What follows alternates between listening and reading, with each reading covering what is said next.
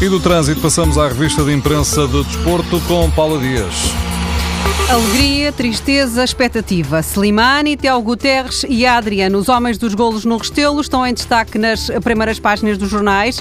O recorde diz que o Leão foi feroz e mantém o Benfica sob pressão. A luta continua, afirma a bola, que fala de Slimani e Teo como uma dupla infernal. Está no recorde, Jorge Jesus e Slimani ficaram em brasa com Teo, porque o colombiano tentou mais uma vez roubar um penalti a Slimani e só não o conseguiu porque o treinador e Adrian não deixaram. A bola traz na capa o desabafo indignado do capitão do Belenenses na guerra que se instalou entre a direção do clube e a SAD.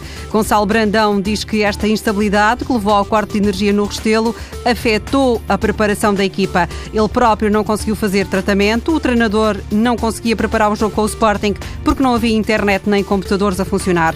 O jogador pede para o bem do Belenenses que a situação se resolva o mais rápido possível. Gonçalo Brandão garante que nunca viu uma coisa assim e está chateado. Outra tristeza, também em tom de azul, o jornal O Jogo traz um, faz um paralelo entre a vitória do Sporting e a derrota do Futebol do Porto no encontro com o Tondela, último classificado. O jornal resume o assunto a uma questão de caráter.